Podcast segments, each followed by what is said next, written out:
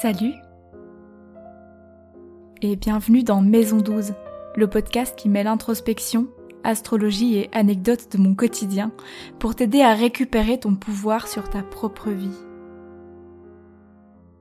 Dans ce podcast, je te propose de m'accompagner dans mes questionnements personnels et universels et de voir si, ensemble, on arrive à cheminer vers une vie encore plus épanouie. Bonne écoute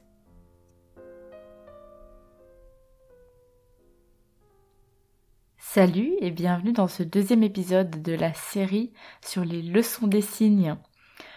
Aujourd'hui, je vous parle du deuxième signe du zodiaque dans l'ordre de la roue. Donc après le bélier, place au taureau. Le taureau, euh, je vais vous en parler comme pour le bélier en trois parties. Donc d'abord la leçon qu'il donne, enfin d'abord des informations générales, pardon. Ensuite, je vous parle de la leçon qu'il donne d'après moi.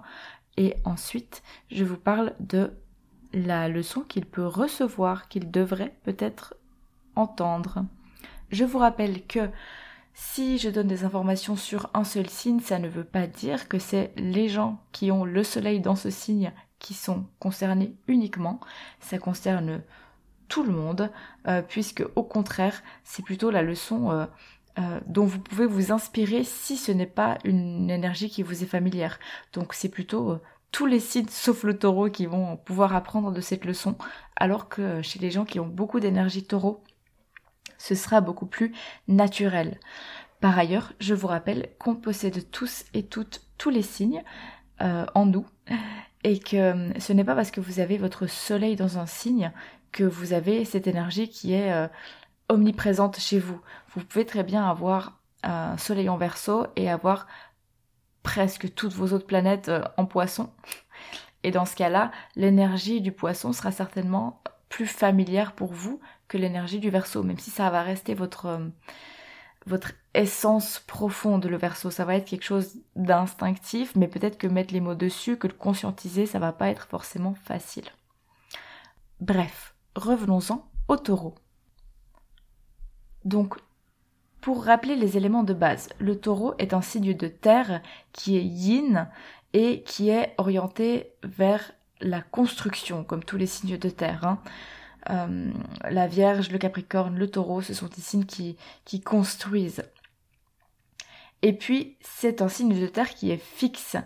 Donc, qu'est-ce que ça vient rajouter à ça? Ça vient ancrer quelque chose, les signes fixes. Donc vous voyez que la question de la construction, la question de l'ancrage euh, résonnent déjà très bien ensemble et ça vous donne quelque chose euh, chez le taureau qui est très fiable, qui est très solide.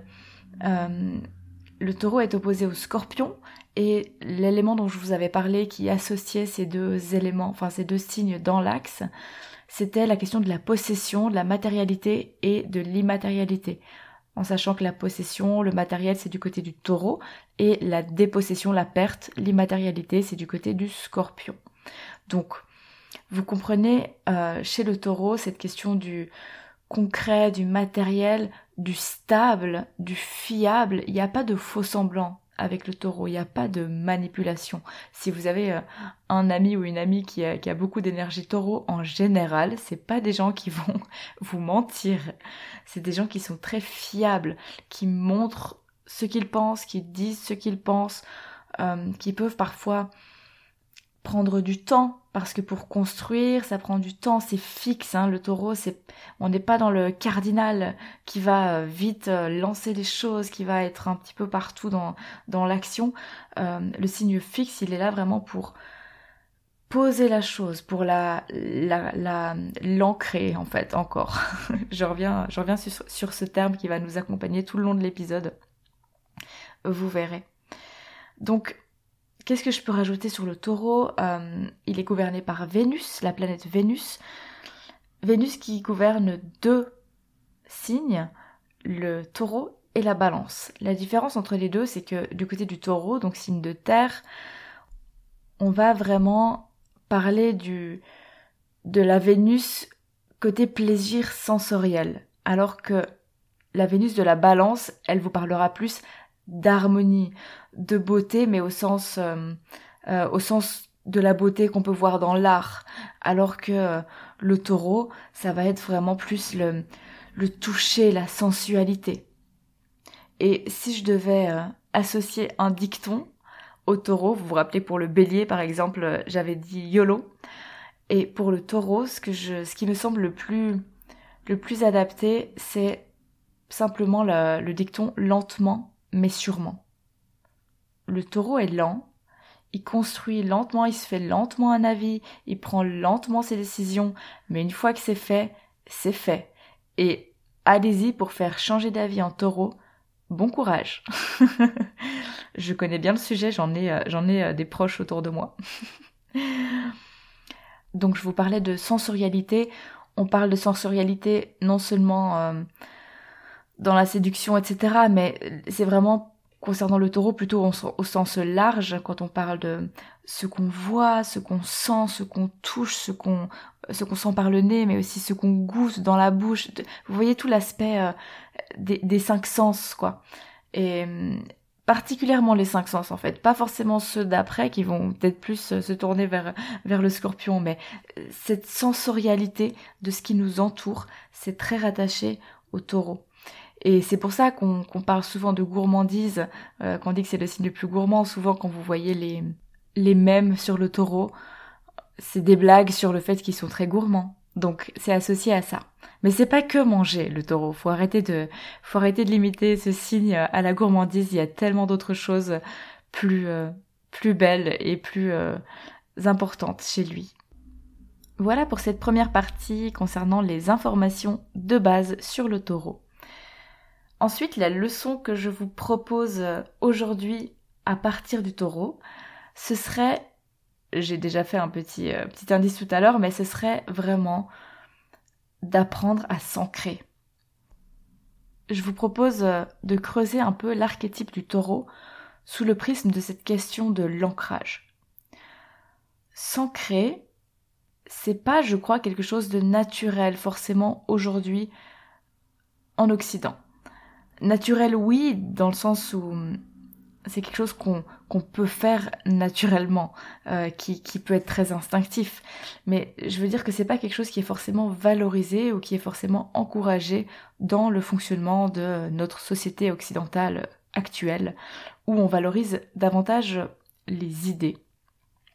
Simplement, si je peux vous donner un exemple, on paye davantage les métiers de réflexion que les métiers manuels alors que le, talent n'est pas moindre, alors que le temps de travail euh, pour atteindre des fois une qualité de de résultats manuels est beaucoup plus grand que les années d'études qui permettent d'atteindre une certaine réflexion. Donc Bien sûr, là, je fais, des, généralités. Euh, il y a toujours des exceptions. Bien sûr qu'un un sculpteur hautement reconnu va pouvoir certainement gagner mieux sa vie que quelqu'un qui a fait des études de philosophie et qui écrit. Euh, vous voyez où je veux en venir, mais bien sûr, je fais des généralités là pour aller euh, droit au but. On est dans, on parle d'archétype, donc euh, donc voilà, je me permets de faire ces raccourcis. Je vous invite bien sûr toujours à nuancer mon propos et à, à ne garder que ce qui vous parle au moment où je le dis. Donc s'ancrer, qu'est-ce que j'entends par là? Pour moi, s'ancrer, c'est vraiment la question de savoir prendre racine, savoir se relier à la terre. Il y a une vraie honnêteté qui va avec le taureau en fait. La terre, elle ne trompe pas. C'est pas comme l'air euh, qu'on peut pas voir, qu'on devine, qui est subtil. Des fois, euh, on veut rentrer dans un, enfin pas rentrer dans une pièce, enfin oui, ça peut être rentrer dans une pièce et comme on ne voit pas l'air, on sait pas s'il va faire super chaud ou super froid. Et on sait pas si on va se sentir bien ou pas se sentir bien au niveau de l'air. Par contre, la Terre, elle est brute, elle est tangible, elle est, euh, je dirais même, prévisible et fiable. Surtout quand c'est le taureau en astrologie, puisque c'est le signe de Terre qui est fixe, hein, je vous disais. Donc ça bouge très peu. On n'est pas dans les sables mouvants de la Vierge qui, est mutable. Le taureau, avec le taureau, on parle euh, d'une terre où l'herbe pousse lentement, mais où on sait que l'herbe pousse on sait qu'elle sera verte, on sait qu'elle sera douce, et euh, on sait que ça va pouvoir nous rassurer de mettre nos pieds dedans. enfin, moi en tout cas, j'aime bien mettre mes pieds dans l'herbe. Ça dépend peut-être euh, peut-être de chacun ou chacune. Quand est-ce que ça peut être particulièrement important de s'ancrer? Pour moi, principalement quand on est trop concentré dans le mental, quand on reste coincé, je dirais même, dans son mental. Et ici, c'est peut-être un message qui parlera particulièrement au placement euh, en scorpion, qui est le signe opposé au taureau, mais aussi au placement en vierge et en gémeaux, qui sont tous les deux gouvernés par la planète Mercure qui, qui va avec cette, euh, cette rapidité du mental. Donc c'est peut-être des signes, le scorpion, la vierge et le gémeaux, qui vont avoir tendance à partir loin de l'ancrage la Vierge quoique, parce qu'on reste euh, dans la terre, mais c'est vrai que quand, euh, quand elle part dans son mental et qu'elle veut euh, perfectionner quelque chose, ça, peut, ça peut être intense. Voilà. Mais vous savez, c'est cette impression quand, quand on réfléchit, on réfléchit trop et que et qu'on a un brouillard qui s'installe dans la tête et qu'on a envie de, enfin, on a l'impression qu'elle va exploser en fait et que vous avez plus vraiment accès à votre ressenti à ce moment-là parce qu'il y a tellement d'énergie concentrée dans cette tête qu'on n'arrive plus à aller dans le cœur, qu'on n'arrive plus à aller dans le reste du corps. Et, euh, et, qu'on sent on sent qu'on a un, vide, qu'on a envie de combler en fait. Dès que, dès qu'on s'arrête de penser une seconde, on veut chercher d'autres pensées qui vont combler ce vide, qui vont nous occuper l'esprit encore et encore. Souvent, cette impression-là, c'est le signe que s'ancrer, ce serait peut-être une bonne idée à ce moment-là. D'autres moments où ça peut être particulièrement important de s'ancrer, ça va être quand on sent qu'on est plus rationnel, qu'on exagère ou qu'on perd contact un petit peu avec la réalité, qu'on sent qu'on modifie la réalité dans la manière qu'on a de, la raconter par exemple, qu'on s'éloigne un petit peu, qu'on l'adapte. Ou alors euh, ça peut être aussi quand on sent qu'on est coincé dans les pensées qui sont tournées vers le passé ce qui serait peut-être plutôt une tendance euh, des signes d'eau, donc euh, du cancer, du scorpion ou du poisson, ou qu'on a des pensées qui sont tournées vers le futur et qui nous rendent plus anxieuses. Donc ça, ce sera plutôt la tendance des signes d'air que sont euh, le gémeau, la balance ou le verso. Donc, pensée tournée vers le passé, donc une tendance à la nostalgie un peu lourde, ou vers le futur, une tendance à l'anxiété un peu lourde. Voilà, ça ce serait les moments euh, qui me viennent en tête quand euh, je pense à quand est-ce qu'il faut il faudrait s'ancrer. Maintenant, comment on s'ancre? Je vous propose deux pistes principales. Il y en a certainement d'autres, mais vous allez voir que ces deux pistes regroupent déjà pas mal de choses. Premièrement, pour moi, et c'est ce qui est peut-être le plus le plus facile aujourd'hui, euh, tout dépend où vous vivez, c'est le retour dans le corps Comment est-ce qu'on retourne dans le corps Déjà par le mouvement, de manière générale, bouger. Si on reste assis à lire des trucs, à écouter des trucs, on va rester dans le mental. Si on se lève, on commence à marcher ou qu'on commence à sauter sur place, déjà on est dans le mouvement. Déjà il y a le corps qui est remis en action. Donc ça peut être le sport de manière euh, plus, euh, plus précise, euh, aller dans la performance, essayer de se dépasser. Là, c'est une manière de s'ancrer. La respiration. Pareil, on est dans du mouvement minime et c'est quelque chose qu'on fait tout le temps. Mais si je respire en réfléchissant à ma respiration, forcément que je vais, euh, vous pouvez faire l'exercice, fermer les yeux et penser à votre respiration. On inspire, on expire. Et tout de suite, on l'imagine le mouvement. On voit notre poitrine se gonfler, on la voit se dégonfler, ou notre ventre si on respire mieux. Mais on sent que on sent ce mouvement qu'on ne sent pas en fait au quotidien quand on est tout le temps en train de respirer malgré tout. Ça peut être aussi d'aller dans les massages, dans le toucher. Et globalement, et je vous en parlais tout à l'heure, la reconnexion à ses sens. Sentir avec son nez, aller sentir des odeurs, même si c'est pas des odeurs agréables, mais sentir, ok, là maintenant, qu'est-ce que je sens comme odeur autour de moi?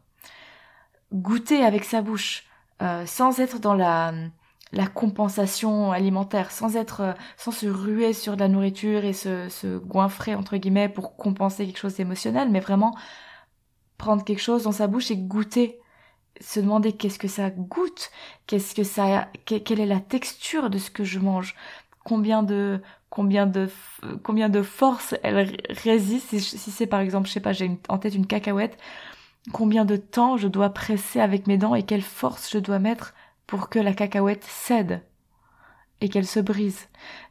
Voilà ça c'est toute la question du du toucher aussi qui vient là.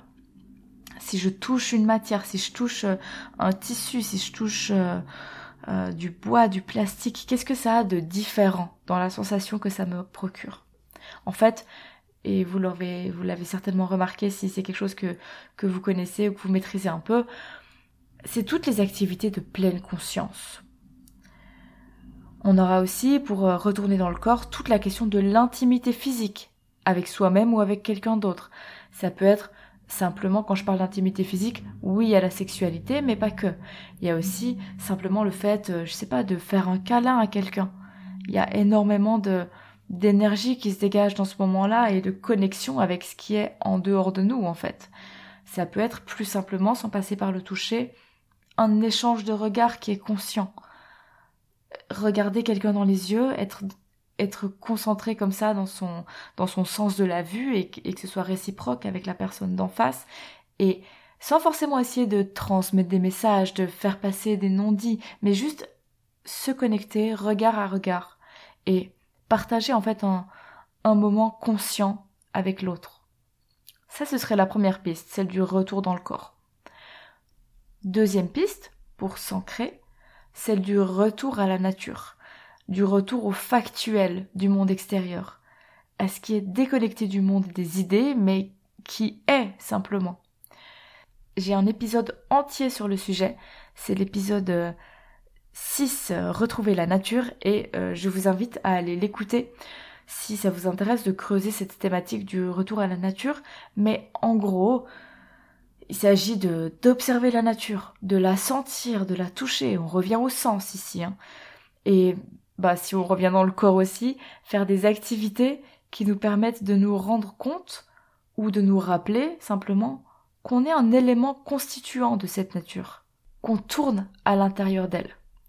Ça peut être simplement marcher dans la nature, ça peut être courir, ça peut être nager dans des eaux naturelles, donc pas forcément dans une piscine, mais nager dans une rivière, nager dans la mer, dans l'océan, euh, se rouler dans l'herbe ou dans la neige l'hiver, peu importe. Mais vous comprenez l'idée, c'est d'aller dans la nature, dans quelque chose qui n'est pas forcément contrôlé, même si on pourrait discuter sur euh, dans quelle mesure la nature est contrôlée aujourd'hui, mais vous voyez ce que je veux dire, d'aller dans quelque chose qui n'est pas maîtrisé par soi, à l'extérieur, et de se reconnecter simplement à ça, de se rendre compte qu'on est tout petit en fait dans ce monde. Voilà un petit peu pour la leçon que, que je voyais, qui, qui m'a été inspirée par le taureau. Et j'aimerais maintenant continuer avec la leçon dont le taureau devrait s'inspirer, et qui est en lien avec cette première leçon. S'ancrer, ok, mais attention, taureau, à ne pas trop s'ancrer dans le confort. Attention au risque de s'ancrer dans son propre confort qu'on s'est construit, parce que pour sortir de sa zone de confort, il faut quitter ses ancrages, il faut quitter ce qui nous tient. Il y a un moment, en fait, quand on sort de sa zone de confort, où on est un petit peu dans le vide, où on ne sait pas trop où on va. Et c'est un moment, certes, de transition, mais qui est inconfortable et qui est nécessaire. Parce que si je sors pas de ma zone de confort, j'arriverai pas à l'agrandir. J'arriverai pas à faire de cet endroit inconfortable ma zone de confort. Et le taureau, il aime beaucoup sa zone de confort. Pourquoi est-ce qu'il a de la peine à en sortir? Parce que ça lui semble dangereux en dehors. Ça lui semble dangereux parce qu'il connaît pas et il a besoin de connaître. Donc faudra faire attention à ne pas tomber dans une forme de paresse avec ça. L'idée c'est de garder cette idée d'ancrage mais de toujours la lier à une certaine conscience ou à un certain mouvement. Je vous parlais de pleine conscience tout à l'heure et si je ressens un besoin de m'ancrer, et que je décide de me concentrer sur ma respiration, par exemple, je décide de le faire consciemment. Je respirais déjà. C'est pas quelque chose que je déclenche à ce moment-là. Mais, à ce moment-là, je le fais consciemment. Je respire avec euh, une posture que j'adopte, qui est une posture, de curiosité sur mon propre corps, sur mon fonctionnement naturel. C'est pas comme si je décidais de me plonger dans une série sur mon canapé où euh, je vais tout autant respirer, mais sans en avoir conscience. Et à ce moment-là, je suis pas sûre que je serai moins stressée une fois que j'aurai éteint la télé. En tout cas, je serai certainement pas plus ancrée. Je termine avec une dernière partie qui est la même que j'avais faite pour le bélier et qui est euh, un exemple de fois où je me suis inspirée du taureau. Et ce sera un peu particulier parce que c'est pas un événement précis de ma vie, mais c'est quelque chose qui s'est installé, que j'ai consciemment installé au fur et à mesure des, derniers mois, parce que ça fait bientôt euh, une année que toutes les choses dont je vais vous parler sont en place, je pense, un peu plus peut-être qu'une année, mais euh, c'est tout ce qui est mes routines. En fait, mes routines quotidiennes sont toutes très taureaux, je crois. Euh, elles me permettent de trouver un équilibre euh, mental dans mes journées, enfin un équilibre, disons, entre le mental et le corps et le physique, euh, et de contrebalancer toute l'énergie scorpion que j'ai chez moi, et, et, notamment mon mercure hein, qui, qui turbine. J'ai mon mercure en scorpion, donc ça fait un mental quand même qui est très, très actif. Euh, et très obsessionnel. Et donc le fait de me de m'ancrer par le biais de routines quotidiennes et en particulier matinale, ça a vraiment changé ma vie. ça, fait vraiment euh, publicité et cliché de dire ça, mais vraiment c'est vrai. Le matin, je fais 15 minutes de yoga. C'est la première chose que je fais en me levant. Enfin, je vais aux toilettes, euh, je vais prendre mes compléments alimentaires si j'en ai à ce moment-là, et ensuite je vais faire mon yoga. 15 minutes.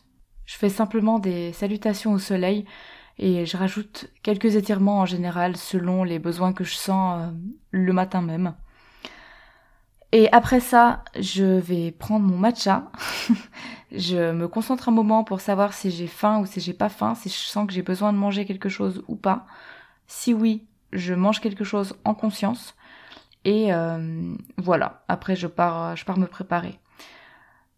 Ça a l'air de rien. Euh, et en vrai, ça me prend pas beaucoup de temps. Je pense que je, fais quand même l'effort de me lever plus tôt que ce que je ferais, enfin que ce que j'ai longtemps fait. Je me suis souvent euh, longtemps levé une demi-heure avant de partir, voire 15 euh, minutes. Et maintenant, euh, je sais que je me lève une heure et quart avant de, avant de partir au travail parce que je préfère prendre ce temps-là justement de me réveiller. Ça fait que j'arrive, j'arrive en cours le matin en étant vraiment bien réveillée et prête, prête à, à motiver les les, les visages que j'ai en face de moi. et puis quand je rentre du travail, inconditionnel aussi, je vais marcher. Et ça, même les jours où je, où je travaille pas, même les jours de congé ou, ou autre, euh, j'ai tout le temps mon heure de marche euh, inconditionnelle. Et des semaines, là cette semaine par exemple, c'est particulièrement chargé. C'est une semaine euh, spéciale à l'école et je suis vraiment beaucoup, beaucoup, beaucoup euh, au travail. Donc je, mon quotidien est vraiment bouleversé. Mais la routine du matin, ça tient. Et là aujourd'hui, je suis rentrée, euh, je suis rentrée tard. Fallait encore que je fasse le podcast ce soir avant d'aller me coucher. Donc j'avais très peu de temps, mais je suis quand même partie marcher 20 minutes. Et ça, c'est mon minimum, je pense. Et en fait, je remarque que les quelques fois où j'y arrive pas, euh, ce qui est de plus en plus rare parce que maintenant, enfin, ça fait longtemps que ça m'est pas arrivé de de, de pas marcher. Euh, je, je remarque qu'en fait, j'arrive pas à m'endormir. J'ai un peu des fourmis dans les jambes au moment de me coucher. J'ai des fourmillements dans la tête parce que j'ai plein de pensées, j'ai plein de trucs auxquels je pense. J'ai envie de chercher des solutions. J'arrive pas à m'arrêter de travailler. J'ai plein de choses en tête, quoi. Et, et j'ai pas pris ce temps-là de m'ancrer. En fait, ces routines-là, elles me permettent vraiment de me reconnecter régulièrement dans la journée et de plus en plus facilement au présent. De moins me laisser emporter par mes émotions et euh, même, je dirais, de mieux comprendre les situations, d'avoir cette capacité à prendre un pas de recul et, à être moins euh, impliqué émotionnellement dans ma lecture de la situation. Plus globalement, ça me permet d'être de meilleure humeur, d'être du coup plus disponible aux autres personnes et plus compréhensifs parce que quand ils ont quelque chose à venir euh, me transmettre, s'ils ont des émotions euh, dont ils ont envie de me faire part, comme je sais mieux gérer les miennes, je suis plus disponible pour recevoir les leurs. Donc voilà, je, je vous rappelle rapidement les quelques éléments.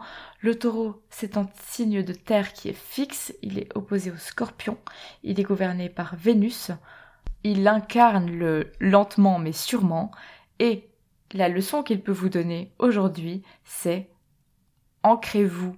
Mais attention à l'écueil, ne vous ancrez pas dans trop de confort, ne tombez pas dans la paresse.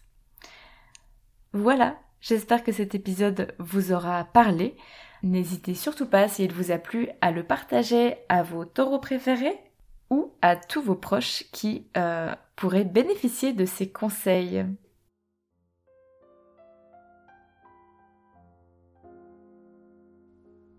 Merci pour ton écoute.